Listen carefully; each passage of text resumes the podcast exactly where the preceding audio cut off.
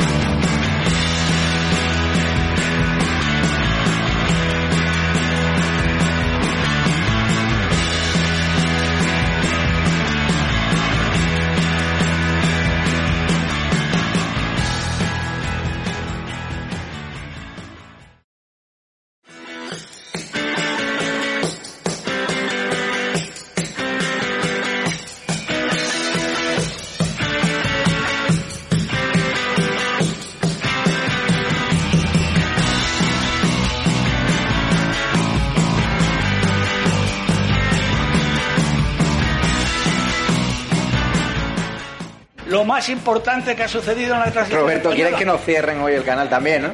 Por lo que veo. Porque. Madre mía.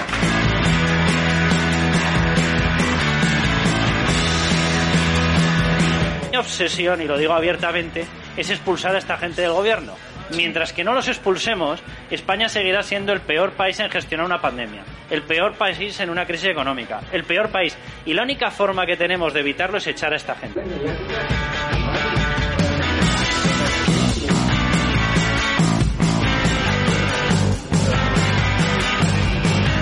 Los Menas es otro caso típico, ¿no?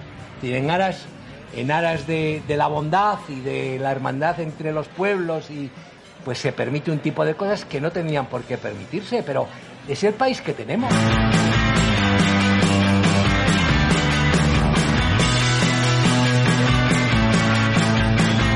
Pero no me gusta para nada muchas, muchísimas cosas que Por eso Vale. está en estado de alarma, porque si yo solo tuviese a personas que piensan como yo, pues sería un programa muy aburrido y no construiríamos nada. Desde la diversidad y la libertad de expresión es cuando llegaremos a los consensos. Si no, será imposible.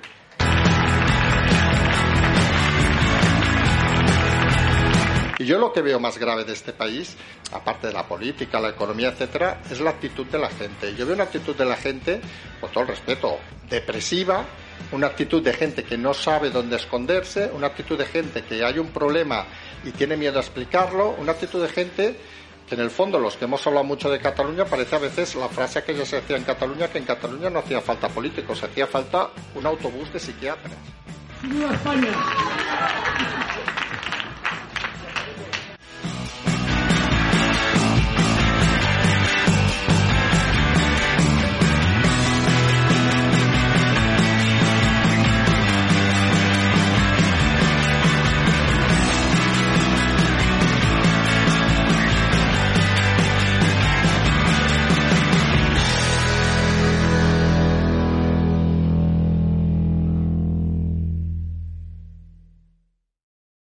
Muy buenas noches, espectadores de Estado de Alarma, ¿qué tal se encuentran? Ya está Carles Enric al otro lado del teléfono con ganas de comenzar vuestra sección favorita, confirmado Moncloa, que seguro que nos trae noticias frescas ya en esta última semana del mes de agosto, que ha sido más tenso que nunca porque las noticias no paran de sucederse. Buenas noches, Carles.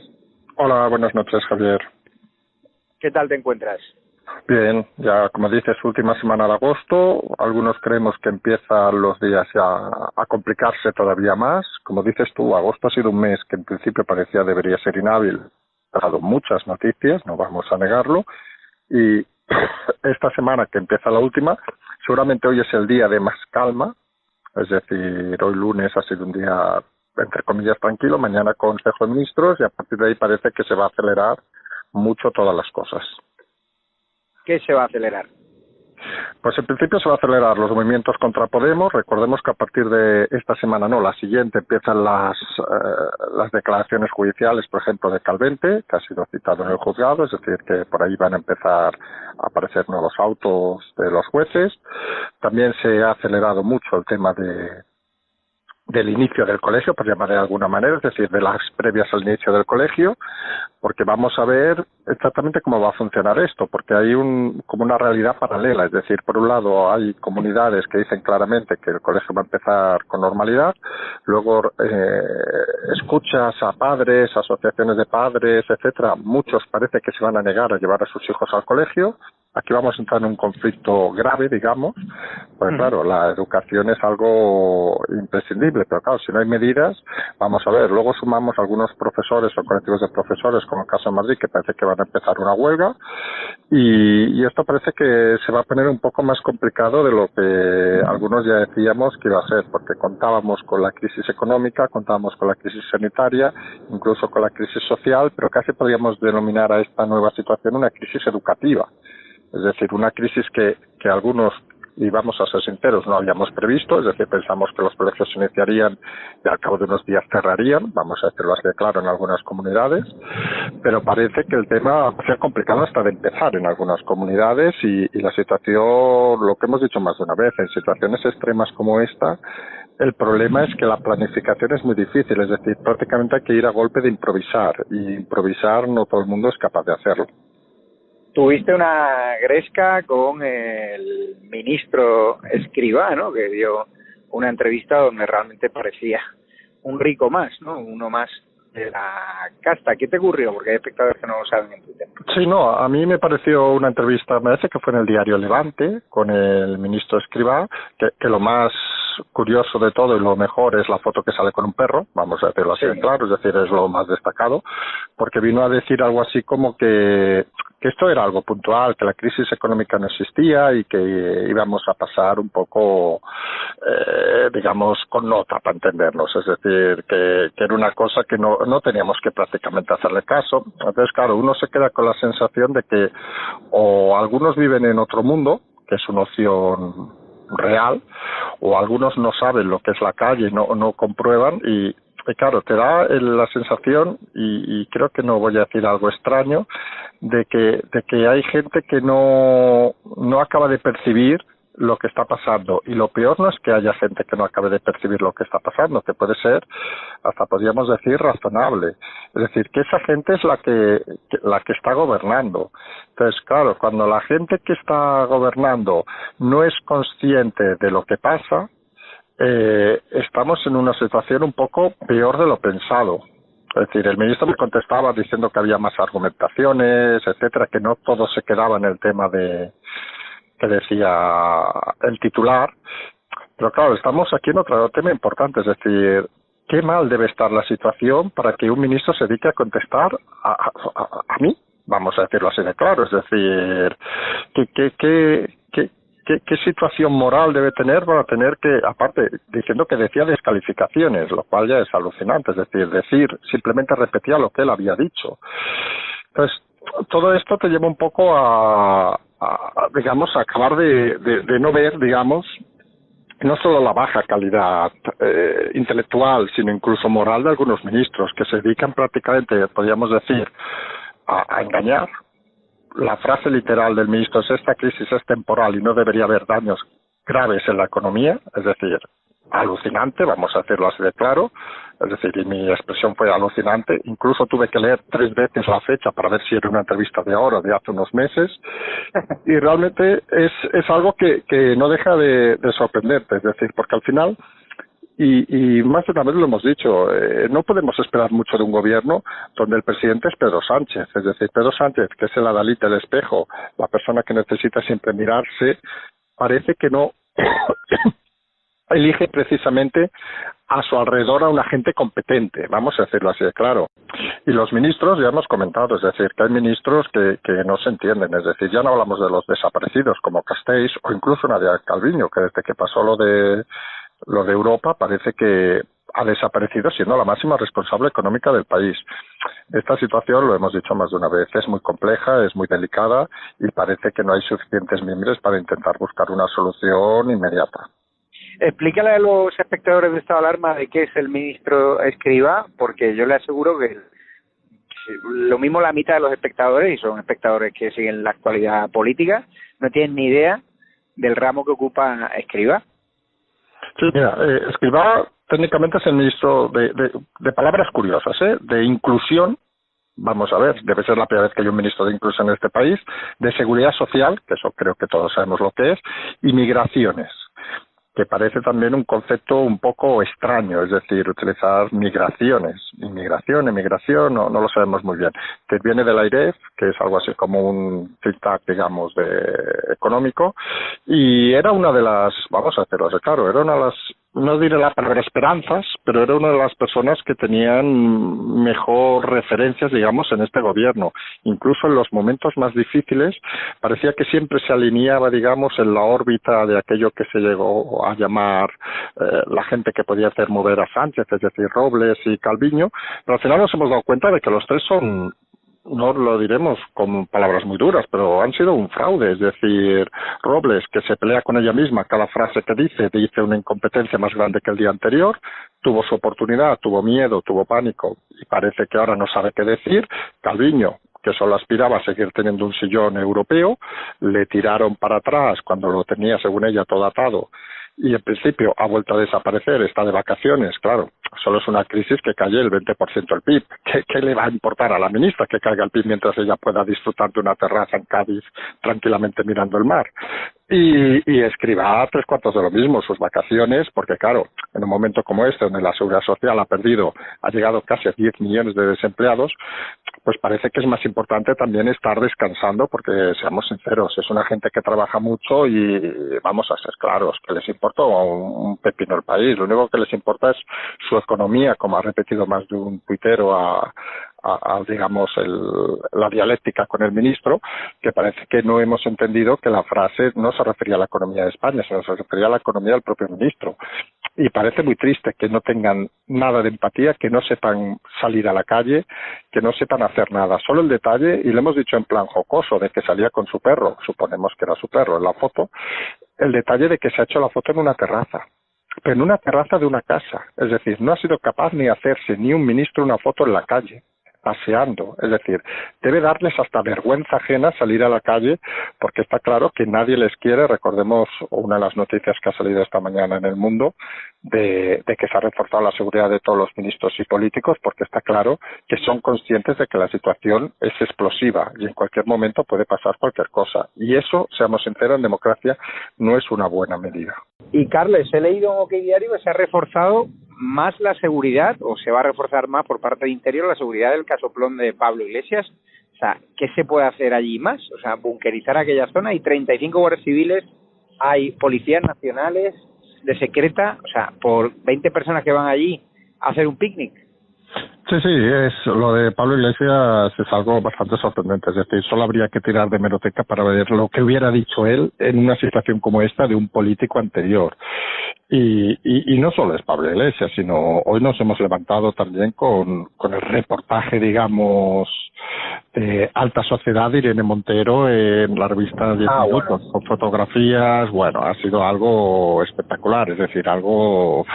Alguien hacía la broma de, de que era la fashion girl o algo así. Es decir, es un tipo de gente que, que también nos disfrutamos algunos leyendo ayer un artículo, creo que también era en OK Diario o Populi, no me acuerdo, sobre las relaciones de pareja, digamos, dentro de los líderes de Podemos, es decir, que era aquello de, de todos con todos y todos con todos y colocando a quien sea.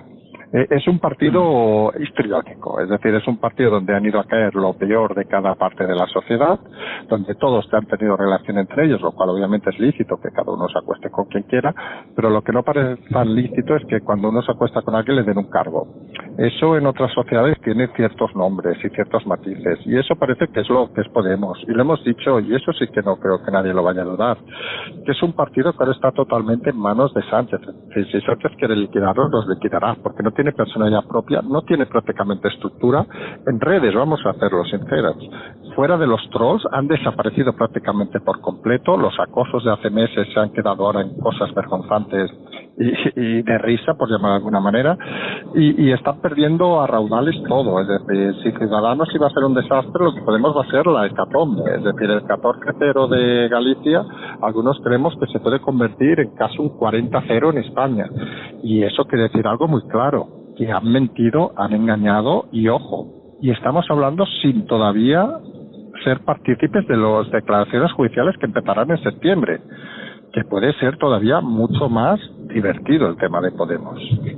Pero la entrevista de 10 minutos, Rosa Villacastín, esta que era periodista del corazón y que ahora está entregada a la izquierda radical, a la cual incluso ya no dejan pasar en algunos restaurantes, ha tenido enganchadas con Eugenio, al cual tuvo nacer el propietario del asador Guadalmina, y juzgándole de, de, todo, diciéndole de todo. Yo no entiendo este tipo de periodistas ahí posando con Irene Montero, este entreguismo a mí me parece acojonante. No, no, yo, yo la verdad me, no he leído la entrevista entera, obviamente he visto fotografías y tal, y, realmente te das cuenta de algunas partes de la entrevista que eso no se puede llamar periodismo. Vamos a ser sinceros, es decir, el periodismo es informar, dar cosas, pero posar con la persona que te hace la entrevista. ¿Alguien ha visto a un periodista? Hasta los que podríamos criticar, ¿eh? es decir, algunos de los que creemos que no hacen bien las cosas, posando con el entrevistado, eh, es algo que un poco sale de lugar.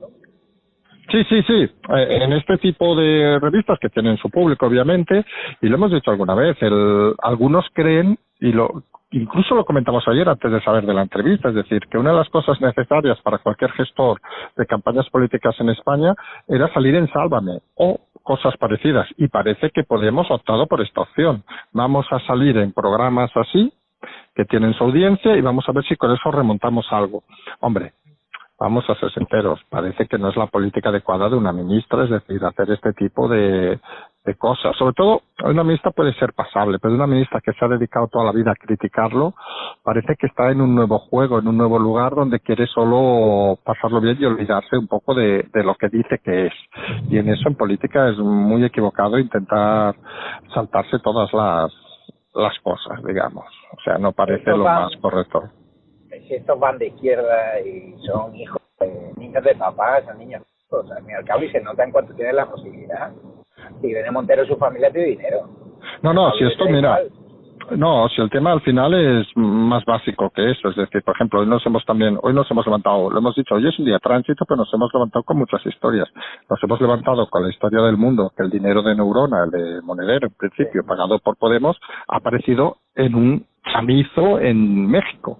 O sea, no en un palacio, no, no, en una casa de una barriada, donde se ve que ahí estaba domiciliada la sociedad que ha cobrado. Vamos a ver esto empieza a tener tintes un poco de novela barata de sábado a la tarde, ¿saben? De esas que uno se ha comido una buena comida con una buena botella de vino y quiere echar la siesta, pone la tele y escucha de fondo algo. Pues eso parece Podemos, es decir, ese run run que se escucha, que dices, bueno, esto debe ser mentira porque estas películas no pueden existir en la realidad.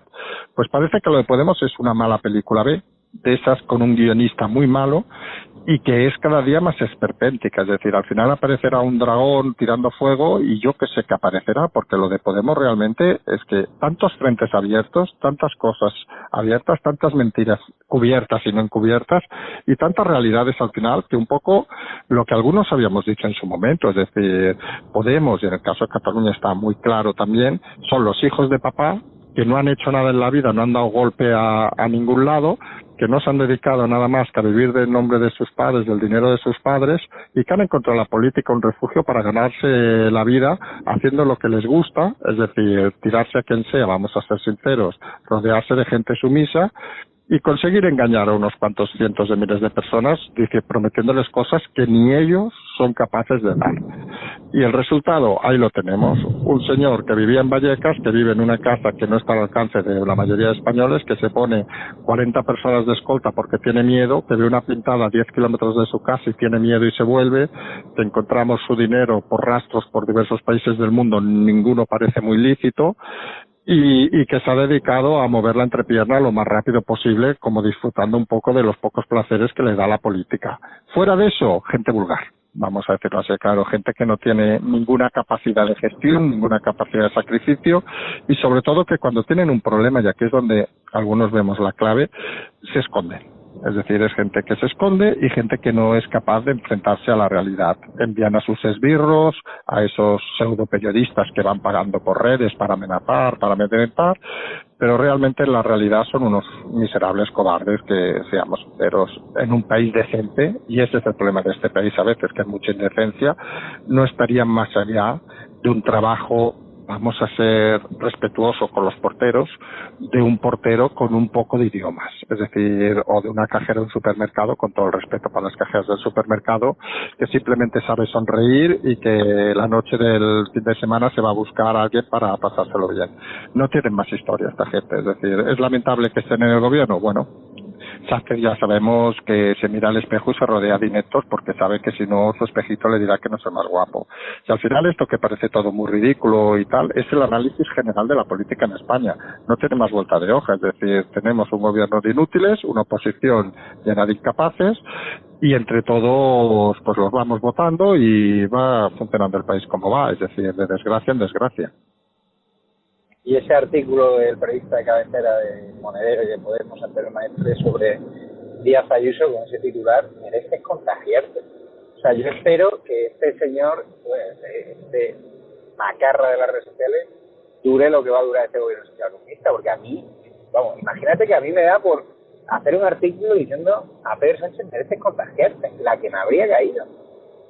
Sí, no, y, y, algunos que nos hemos leído el artículo tenemos esa santa paciencia. Eh, reconocemos, él puso un tuit al cabo de unas horas diciendo que en ningún momento del artículo citaba, fuera el titular, ¿eh? que, que fuera merecerse contagiarse, fuera la, la presidenta de la comunidad. Pero estamos solo de siempre, es decir, la inteligencia a veces parece que, que unos la quieren y, y, y no desean que el resto la tenga. Es decir, tú pones ese titular, para decir lo que estás diciendo aunque luego no lo digas. Es decir, a, veces algunos son muy prostituyen excesivamente las palabras para decir lo que no quieren decir y no dicen lo que están diciendo.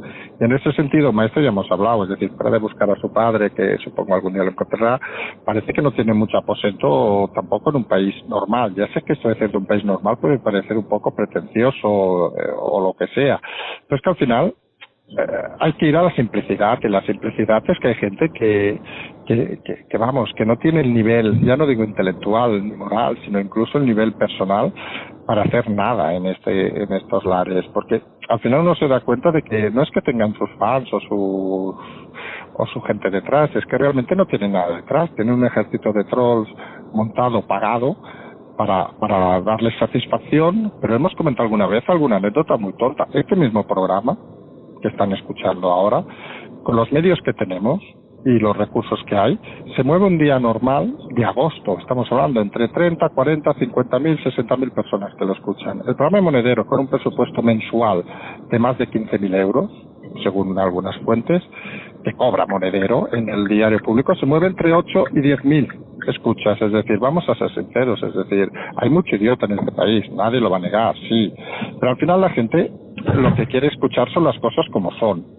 Y en ese sentido parece claro de que las mentiras, los engaños, no siempre tienen recorrido cuando vas a la realidad. Y la realidad, queramos o no, al final son los votos, los resultados. Y la última elección ha quedado claro, y volvemos a citar el caso de Galicia.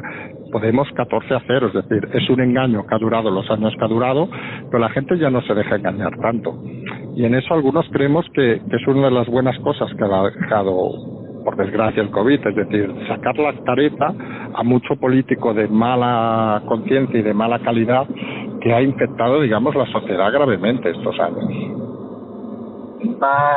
Menos luces que el Rubén Sánchez este de Facua, que sigue cobrando subvenciones de la Junta de Andalucía, que tiene esta plataforma que en teoría debería estar defendiendo a los consumidores, y resulta que se dedica a crashear en redes sociales, que tiene un ejército de bots, y resulta que le han pillado el carrito del helado con uno de los bots más activos de Podemos, Tensor Jules, resulta que supuestamente es él, no ocurre otra cosa, subir la misma foto desde su perfil original y desde el seudónimo. ¿Este cuánto tiempo le van a dar barra libre en las redes sociales porque lo que hace es odio continuamente, señalamiento y es mafia pura y dura el, el Paco este. No, yo reconozco que, que este personaje lo tengo bloqueado desde hace meses, con lo cual, porque era un ataque continuo, esperpéntico, eh, vamos a no decir más cosas ya, porque tal.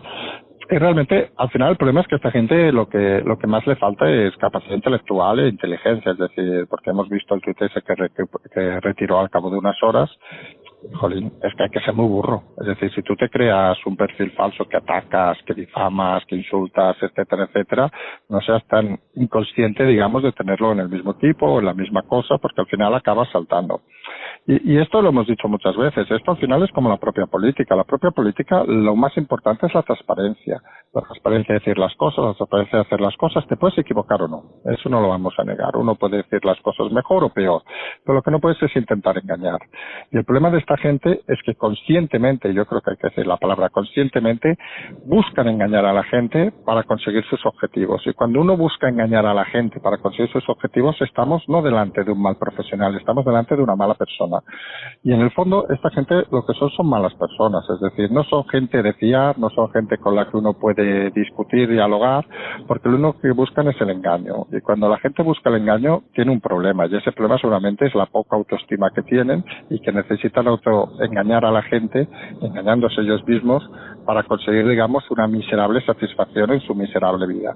Y yo creo que daría esto más para un tratado de psiquiatría que otra cosa, pero lo de Podemos es realmente para que bajara Freud eh, y más con los temas sexuales que hay por el medio y que era un buen análisis de todo este grupito de gente, porque seguramente sacarían, sacaría, vamos, estaría para ganarse siete premios Nobel seguidos, es decir, porque, porque esta gente da para historias para no dormir.